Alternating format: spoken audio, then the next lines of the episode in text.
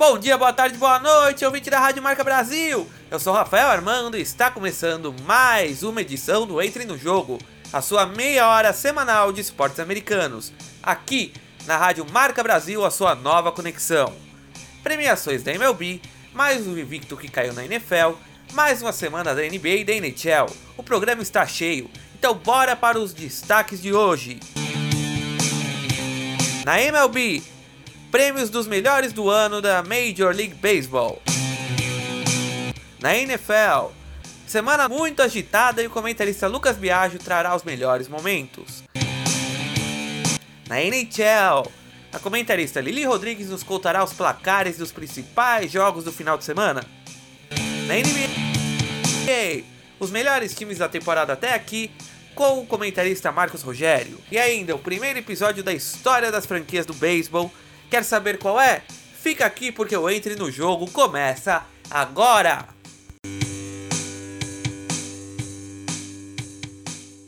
Beisebol! Home Run!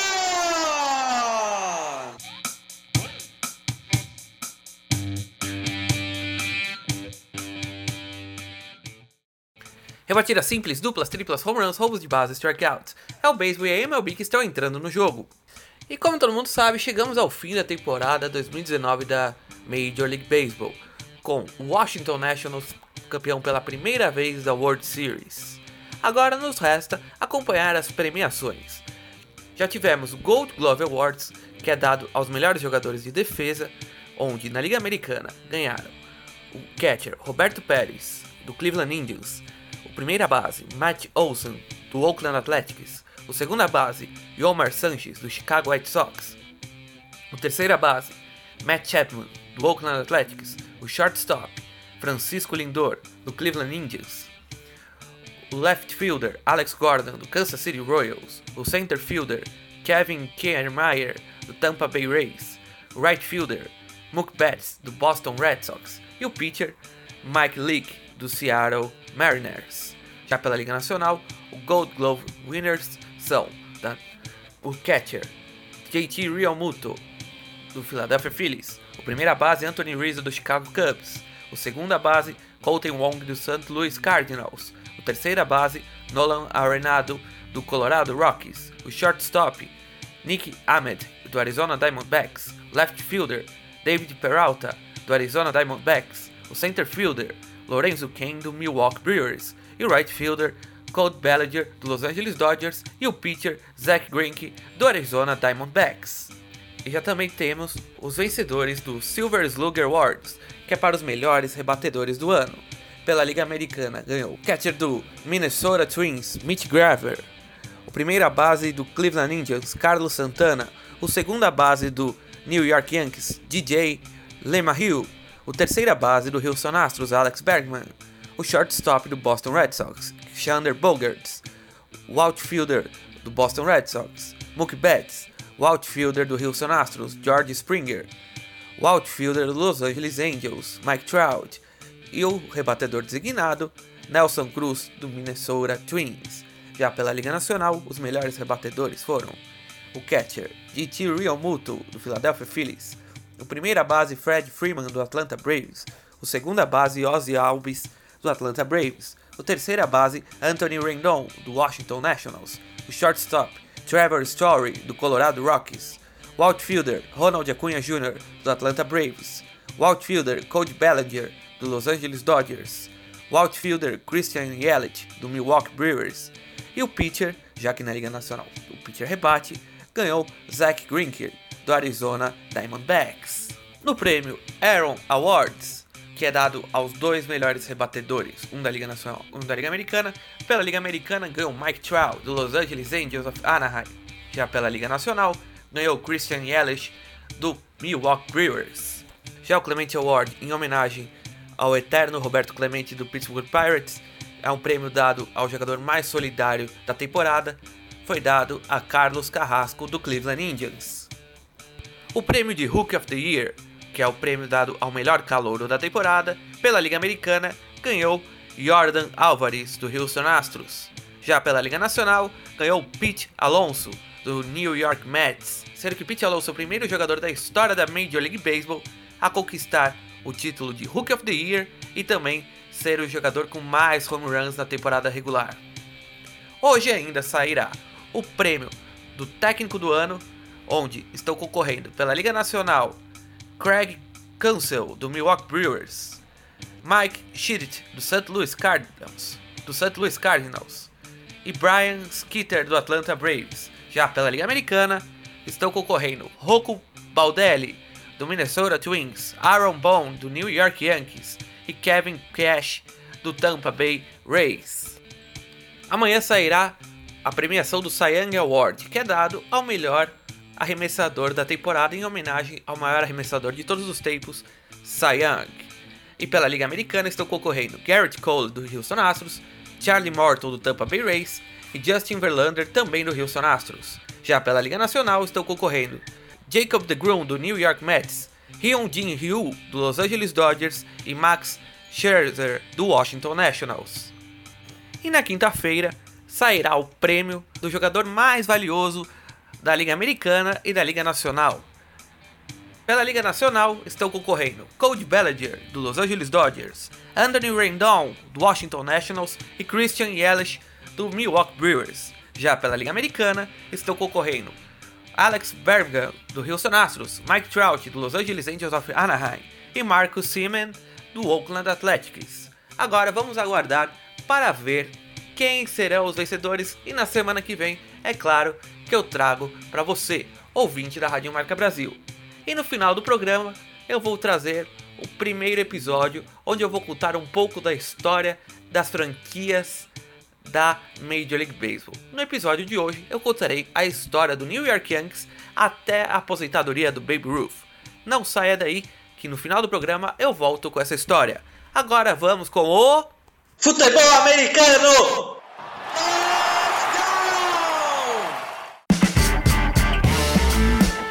Semana 10! Mais uma semana se passou na National Football League e com ela muita coisa aconteceu. O comentarista Lucas Biagio vai nos trazer todos os detalhes. É com você, Lucas! Boa noite, minha cara e meu caro fã que estão ligados na Rádio Marca Brasil, tudo bem? No domingo, tivemos a volta de Patrick Mahomes aos gramados depois de três semanas de recuperação de uma lesão no joelho. O quarterback do Kansas City voltou com tudo, passando para 446 jardas e 3 passes para touchdown, mas não foi páreo para o time dos Titans, que venceu por 35 a 32. O interessante é que Tennessee estava perdendo por 32 a 27, anotou um touchdown e uma conversão de dois pontos, faltando apenas 20 segundos para o final da partida. O Mahomes conseguiu ainda levar seu ataque para a zona de field goal e forçaram uma, uma prorrogação, porém o time de especialistas dos Titans bloquearam o chute e garantiram a vitória. Os Chiefs agora têm 6 vitórias e 4 derrotas, enquanto o Tennessee 5 vitórias e 5 derrotas.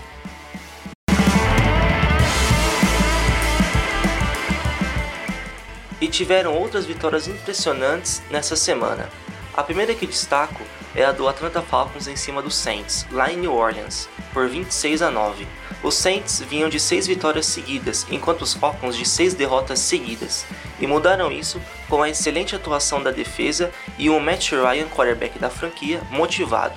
Os Saints seguem com 7 vitórias e 2 derrotas e Atlanta com 2 vitórias e 7 derrotas, matematicamente já fora dos playoffs. A segunda que destaco é dos Vikings sobre os Cowboys em Dallas, por 28 a 24, num jogo truncado em que Minnesota levou a melhor.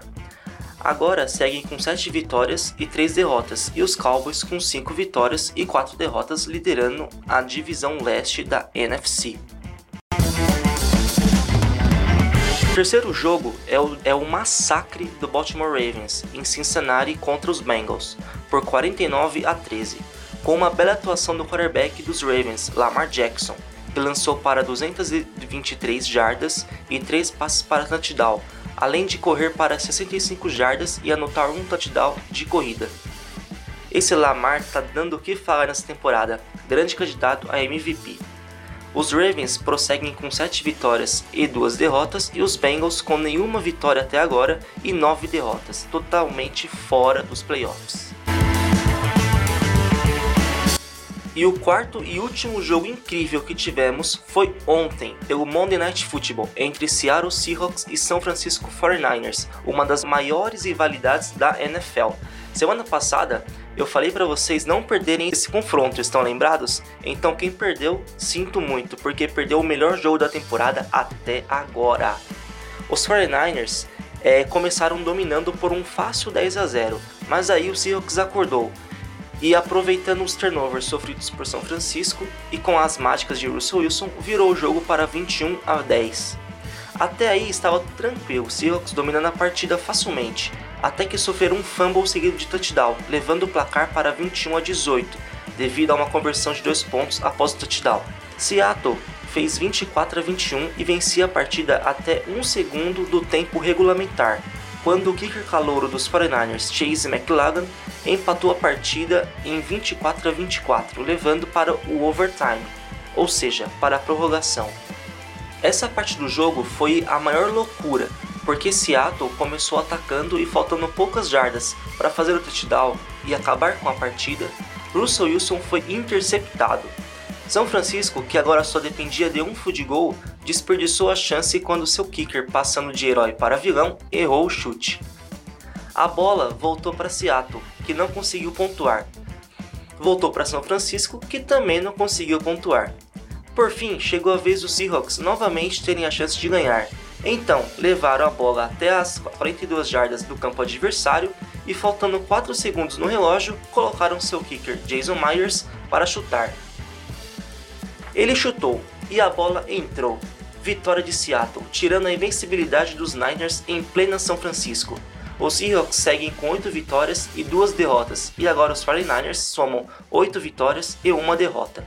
Uma briga pesadíssima pela liderança da NFC. Bom, por hoje é só, pessoal. Até mais. De Lucas Biagio para o programa Entre no Jogo. Vai lá, Rafa. Valeu, Lucas. Realmente foi um jogão. Aquela hora que o Seattle recuperou a bola com o fumble e marcou o touchdown. Meu Deus, que jogo foi esse? São partidas como essas que fazem a gente amar o esporte e querer continuar trabalhando e trazendo o melhor para você, ouvinte da Rádio Marca Brasil. E agora é a hora do. Rock no gelo! Calça seus patins, vista seu capacete, pegue seu stick, porque o Punk já está no gelo e a comentarista Lili Rodrigues já está entrando no ring para trazer as melhores informações da National Hockey League. É com você, Lili! Olá, eu sou a Lili Rodrigues e vou contar para vocês o que aconteceu nestes últimos dias com os principais times da NHL, a National Hockey League. Na última sexta-feira, o Tampa Bay Lightning ganhou do Buffalo por 3 a 2. Já o Boston Bruins perdeu do Detroit por 4 a 2. O Winnipeg ganhou do Vancouver Canucks por 4 a 1. Já no sábado, o New York Islanders venceu a Flórida por 2 a 1. O Ottawa Senators ganhou do Carolina Hurricanes por 4 a 1. O Toronto perdeu para o Philadelphia Flyers, 3 a 2 para o Philadelphia. Já o atual campeão St. Louis Blues ganhou do Calgary Flames, 3 a 2. E no domingo aconteceu muita coisa legal, gente. O New Jersey Devils ganhou do Vancouver 2 a 1. Já o Edmond ganhou de goleada 6 a 2 contra o Ducks. Perdeu feio o Ducks. O Toronto perdeu também do Chicago por 5 a 4. Mas o Blackhawks nem fez tantos chutes a gol assim como o Toronto. Mesmo assim, ganhou. Na próxima semana eu volto com mais notícias e os resultados da NHL. Fiquem por aí. Valeu, Lili! Hockey no gelo é só aqui na Rádio Marca Brasil, a sua nova conexão. E na semana que vem trazemos mais hockey para você com os comentários da Lili Rodrigues. Não perca a próxima semana. Agora vamos de. Basquete! De três!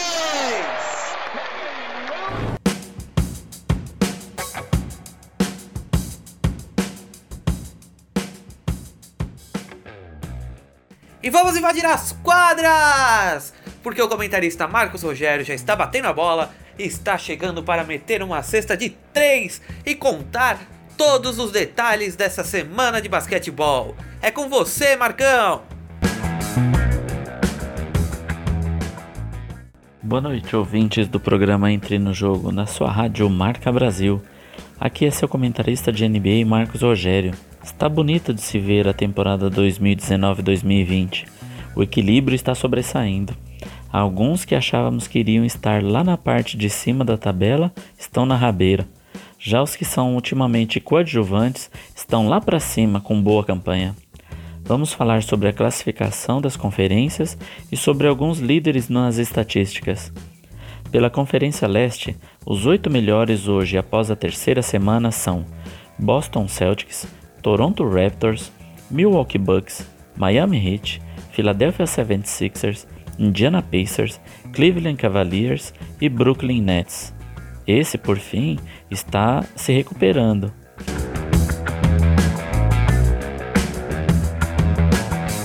Pelo lado leste, quem está devendo mesmo é o time do Atlanta Hawks, do Trey Young, que não consegue engrenar uma sequência. Já do lado oeste, as melhores equipes são Los Angeles Lakers, Denver Nuggets, Houston Rockets, Utah Jazz, Phoenix Suns, Los Angeles Clippers, Dallas Mavericks e San Antonio Spurs.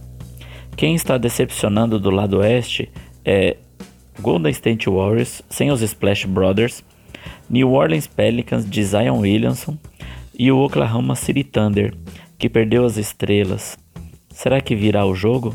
Vamos às estatísticas. O líder em pontos é novamente o Barba do Capeta, com média de 37,1 pontos por jogo, seguido por Damian Lillard, Kyrie Irving, Giannis Antetokounmpo e Kawhi Leonard. O primeiro lugar em assistência é o papai LeBron, com 11 por jogo. Em seguida vem Luka Doncic, Malcolm Brogdon, Rick Rubio e Trey Young. Quando falamos em rebote, o gigante André Drummond é o campeão, com média de 18 rebotes por jogo. Pasme, 18 rebotes por jogo. Depois vem o grego Yannis Antetokounmpo, Kevin Love, Hassan Whiteside e Rudy Gobert, melhor defensor das últimas duas temporadas. O monocelha Anthony Davis é o líder de tocos da temporada, com média de 3 por jogo. Daí vem Jonathan Isaac, Kristaps Porzingis, Daniel Dayer e Clint Capella. E falando de roubos de bola, o melhor é Ben Simmons, do Philadelphia 76ers, com 3 roubos por jogo. Seguido por Chris Dunn, Kawhi Leonard, Drew Holiday e do pequeno notável do Utah Jazz, Donovan Mitchell. Esses foram alguns números ao final da terceira semana. Na próxima terça tem mais. Uma boa semana, fiquem com Deus e chua!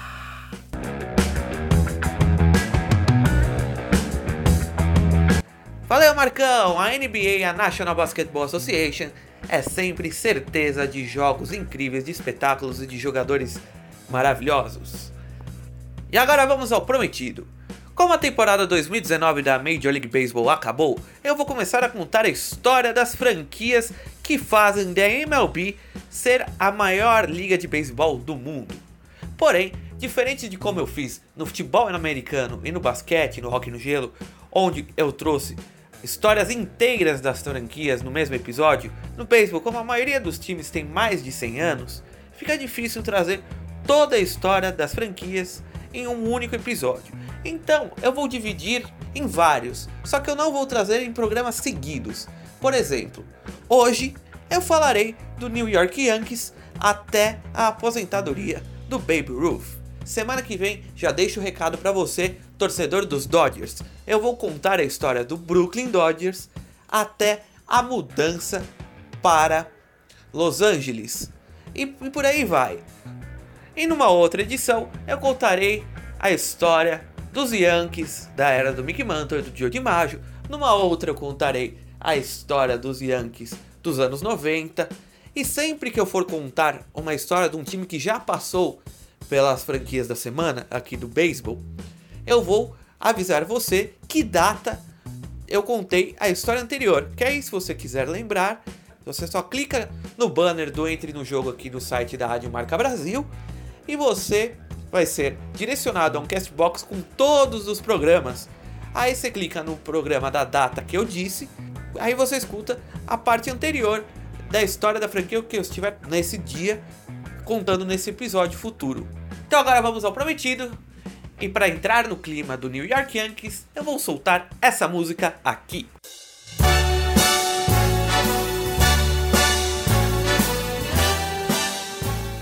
O New York Yankees é um time de beisebol da Liga Americana da Major League Baseball. Atua pela divisão leste. A equipe que foi fundada em 1901 é detentora de 27 títulos, sendo o maior campeão da história de todos os esportes americanos. Ainda conta com 40 títulos de conferência, 19 títulos de divisão e 7 vezes passou aos playoffs via wildcard.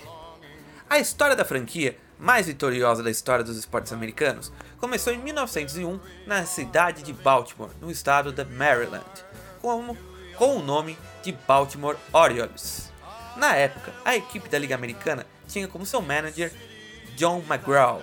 No princípio, a intenção era estabelecer o time em Nova York, mas como já existia o New York Giants da Liga Nacional, a equipe acabou sendo instalada em Baltimore. Porém, em 1903, a Liga Americana decidiu mudar a equipe para Nova York. Comprada por Frank Farrell e Bill DeVary, em 1903, a equipe se estabeleceu no estádio Hilltop Park, na região mais alta de Manhattan. Por conta disso, o time passou a se chamar New York Highlanders, algo como os das Terras Altas.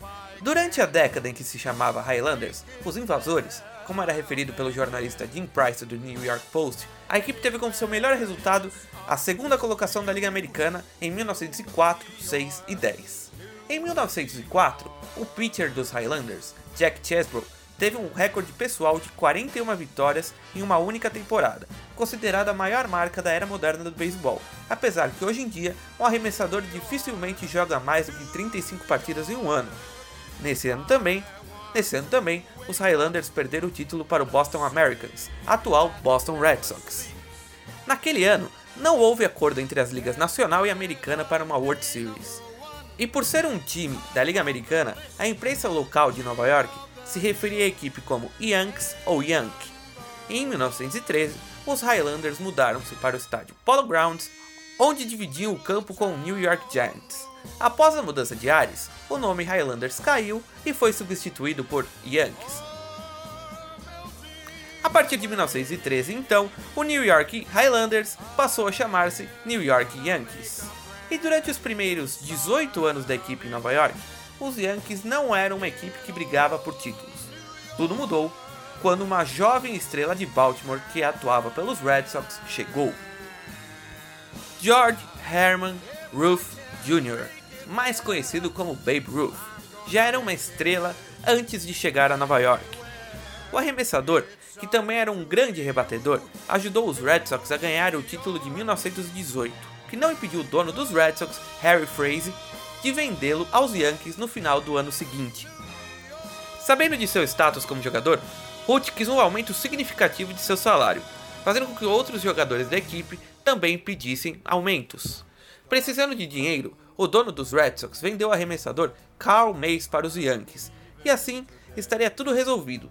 Mas, segundo o biógrafo do Baby Ruth, Jim Raisler, o porquê Freezer precisava de dinheiro em 1919 e uma grande quantidade de moedas é ainda, mais de 80 anos depois, um mistério. A história mais contada é que Frazee precisava de dinheiro para pagar o seu musical da Broadway No No Nanette, que, que deu a estabilidade financeira a Frazee pois foi um grande sucesso. Porém, esse espetáculo só deu a graça em 1925, onde Frazee já havia até vendido os Red Sox. Porém, em 1919 estreou o musical My Lady's Friends, que deu origem a No No Nanette.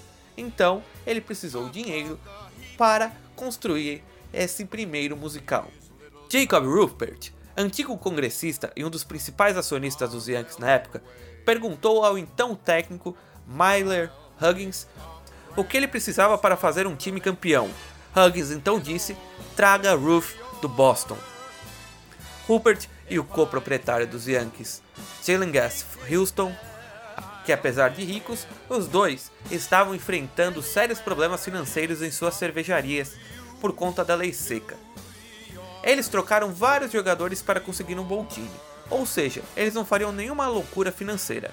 Porém, Frazee e Houston tinham o mesmo círculo social, e o primeiro disse que Ruth estaria à venda por um preço justo. Os Yankees então se apressaram para fechar o negócio. Os direitos de Ruth foram vendidos por 100 mil dólares e mais um empréstimo de 350 mil dólares para Frazee pagar a hipoteca do Fenway Park, estádio do Boston Red Sox. Até então, a maior quantia já paga para um jogador de beisebol. Porém, o resultado que Ruth trouxe aos Yankees foi uma pechincha que a equipe de Nova York pagou à equipe de Boston. Com a assinatura de Ruth, a transação foi concluída e no dia 6 de janeiro de 1920 o negócio foi anunciado. Ed Barrow, manager dos Red Sox naquele ano, disse a Frazee que ele estava fazendo um péssimo negócio. Para Barrow, acabou sendo um ótimo negócio, pois pouco depois ele também foi trabalhar nos Yankees e faturou 11 World Series. Já para os Red Sox, a sorte mudou. Tendo conquistado 5 das primeiras 16 World Series, a equipe de Boston foi ser campeã somente em 2004, na que ficou conhecida como a Maldição do Bambino. Baby Ruth tinha o apelido de Bambino, e depois da saída dele, os Red Sox não ganharam mais nada e dizem que ele ficou muito chateado por ser vendido para pagar um musical que ficou conhecida essa seca como a maldição do Bambino, que só foi quebrada em 2004 quando a neta do mesmo disse que Babe Ruth havia perdoado a equipe. Muito legal essa história, né? Quando eu contar dos Red Sox, falarei mais desse assunto. Até meados dos anos 20, o New York Yankees, o Boston Red Sox e o Chicago White Sox, todos os times da Liga Americana, tinham acordos para trocas de jogadores entre eles. Porém, com a chegada do pitcher outfielder Baby Ruth aos Yankees e o destaque do atleta no time das listras, foi a troca mais bem sucedida entre todas elas. Baby Ruth e seus múltiplos home runs começou então a levar ao Polo Grounds mais torcedores que o dono do estádio, o New York Giants da Liga Nacional, o que começou a causar um descontentamento por parte dos Giants. Logo no primeiro ano de Ruth nos Yankees, a equipe foi à World Series, com o adversário, o New York Giants. Os Giants, no entanto, ganharam a série por 5 a 3, em uma melhor de 8 partidas, e aconselharam os Yankees a procurarem o seu próprio estádio. O manager dos Giants, John McGraw, disse que os Yankees deveriam ir para a região dos Queens, que seria fora do caminho dos Giants, mas os Yankees decidiram construir o seu estádio no próprio Bronx, pertinho do Polo Grounds, apenas atravessando o rio do Harlem. No ano seguinte, os Giants derrotaram os Yankees mais uma vez na World Series e em 1923 os Yankees mudaram definitivamente para sua nova casa. Na abertura do Yankee Stadium, cerca de 99.200 pessoas apareceram e 25 mil não entraram. Logo no primeiro jogo, Ruth rebateu um home run e o estádio ganhou o apelido de A Casa que Ruth Construiu, por conta da importância do jogador em atrair fãs aos jogos dos Yankees. No primeiro ano na nova casa, os Yankees voltaram à World Series e novamente contra os Giants, a terceira vez seguida. Mas dessa vez, os Yankees levaram a melhor e conquistaram a primeira World Series de sua história. Em 1927, os Yankees montaram um time que ficou conhecido como Murderers Row, cotação de matadores. O lineup titular dos Yankees era formado por Babe Ruth, Erd Combs, Mark Coing, Lou Gehrig, Bob Musial e Tony Lazzari. Esse, ti esse time ganhou 110 partidas e foi o primeiro time da história a liderar a competição do começo ao fim. Nesse ano, Babe Ruth rebateu 60 home runs, recorde que só foi quebrado por Roger Maris em 1961, e o primeira base, Lou Gehrig, teve uma média de rebatidas de 37,7%, 47 home runs e 175 RBIs, batendo marca de Ruth em 1921, que foram 171 RBIs.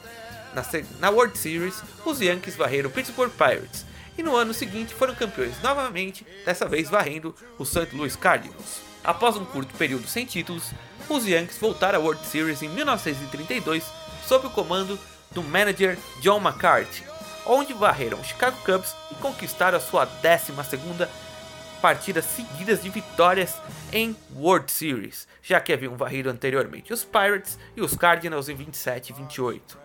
Foi durante a World Series de 1932 que Babe Ruth rebateu o clássico College Shot, onde, no jogo 3 da série, ele apontou para o campo central do Wrigley Field, estádio dos Cubs, e disse que rebateria um home run naquela direção. Ele rebateu. Aquele ano foi uma última aparição de Babe Ruth em uma World Series. Em 1935, ele mudou de ares e foi encerrar a carreira no Boston Braves. E encerramos essa parte da história dos Yankees por aqui. Numa próxima edição, trago mais histórias incríveis da equipe mais vencedora da história dos esportes americanos.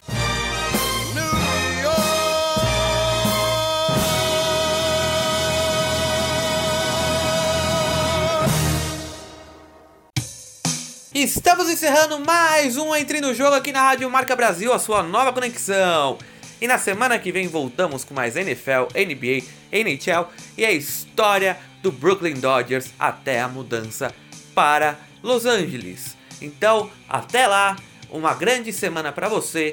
Um grande abraço meu, Rafael Armando, dos comentaristas Lucas Biagio, Lili Rodrigues e Marcos Rogério. Até a semana que vem e fui!